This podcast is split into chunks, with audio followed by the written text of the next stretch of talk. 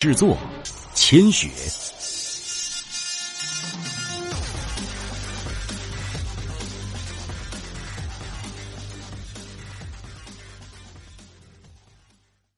第八章，这就是末世。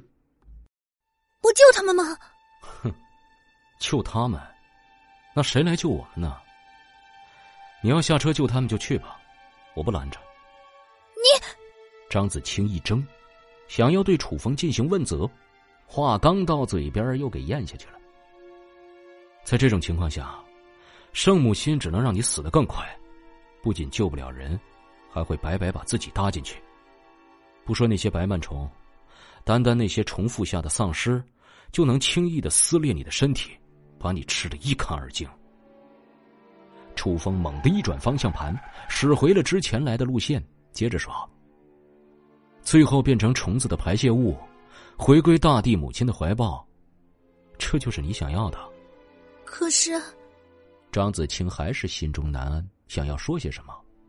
楚风看了眼他，想起了曾经同样抱着这种想法，却屡屡被人抛弃、陷害，甚至意图杀死的回忆，猛然呵斥道：“你给我闭嘴！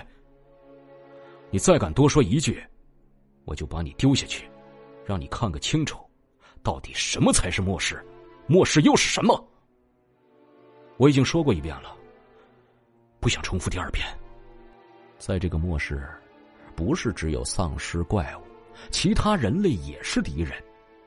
哪怕不是末世，都已经有杀人犯、强奸犯这些了，更别说此时此刻，更加凸显一个人吃人的残酷现实。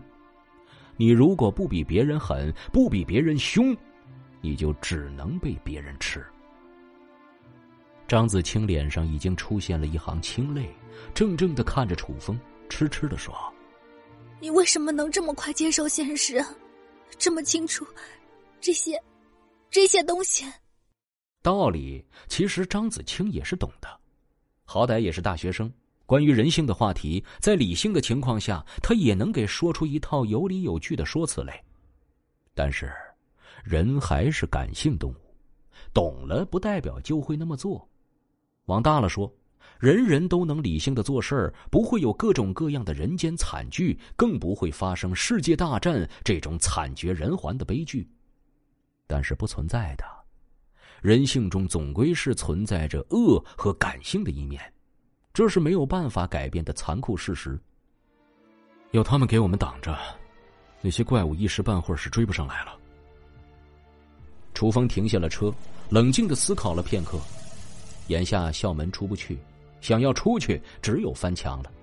但是翻墙就代表着车辆带不出去。越野车出不去的话，没有快速代步工具，没有了车上的食物和水，他是根本不可能活着走到园林市的。他也可以走出校园后重新找车和找食物，可如此不但浪费时间，还有诸多不确定的危险。有这个时间，还不如快速强化自己的实力，将元气提升到第三丝，刻画出纳物符。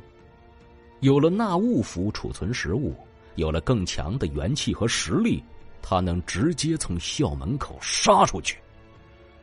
妹妹，哥要耽搁几天了，坚持住，一定要活着。等哥宰了这些白螨虫，立马就去救你。一定要活着呀！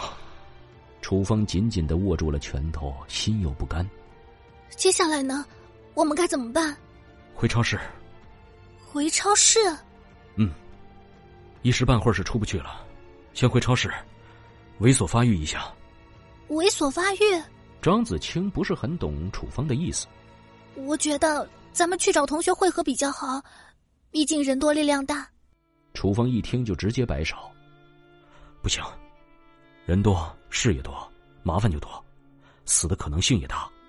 但是总会有办法的，大家群策群力，共度难关，难道不比一个人孤军奋战强吗？你说的对。对于这句话，楚风还是持赞同意见的，但是却冷漠一笑。哼，但是你说的情况只存在于想象中，事实是大家都在害怕，都在逃避。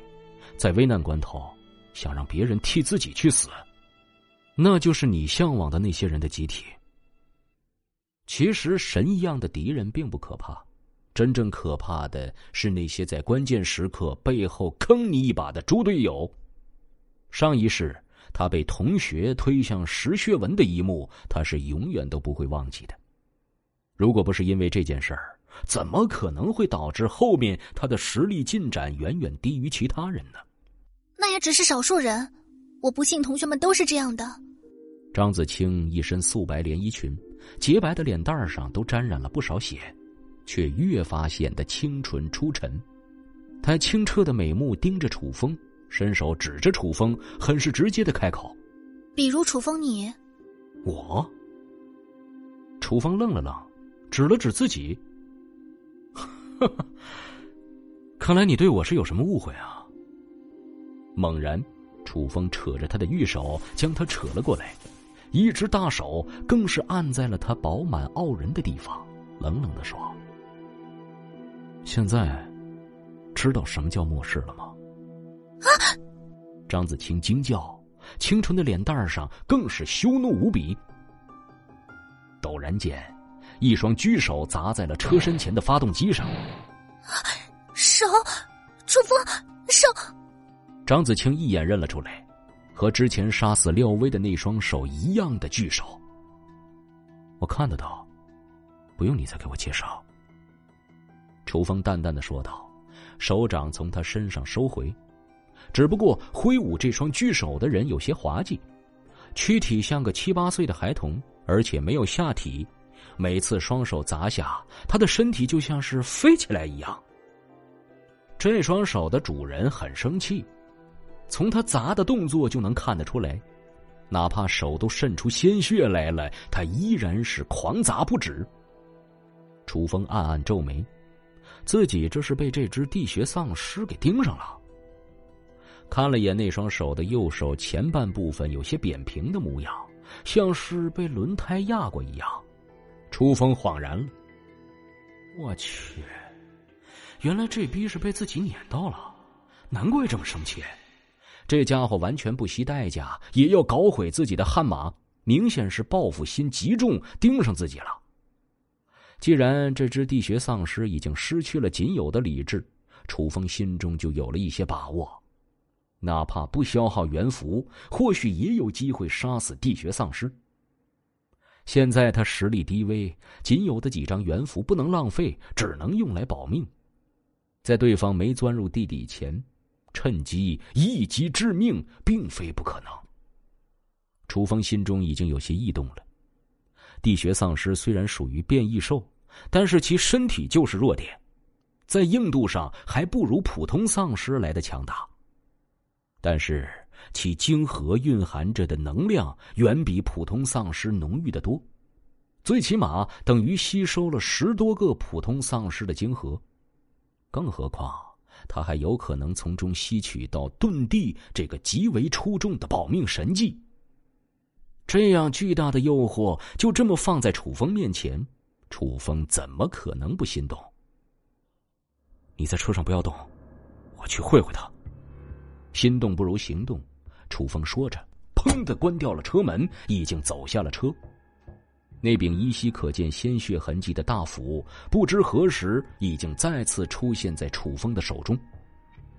张子清心中虽然担心，但是看楚风已经下去了，早就来不及阻拦了，只好在心中默默的为楚风加油。楚风弯着腰，摸到了地穴丧尸的身后，提起巨斧，用尽全身的力气劈下，破风声吹起。本集播讲完毕，感谢您的收听。去运用商店下载 Patreon 运用城市，在首页搜索海量有声书，或点击下方链接听更多小说等内容。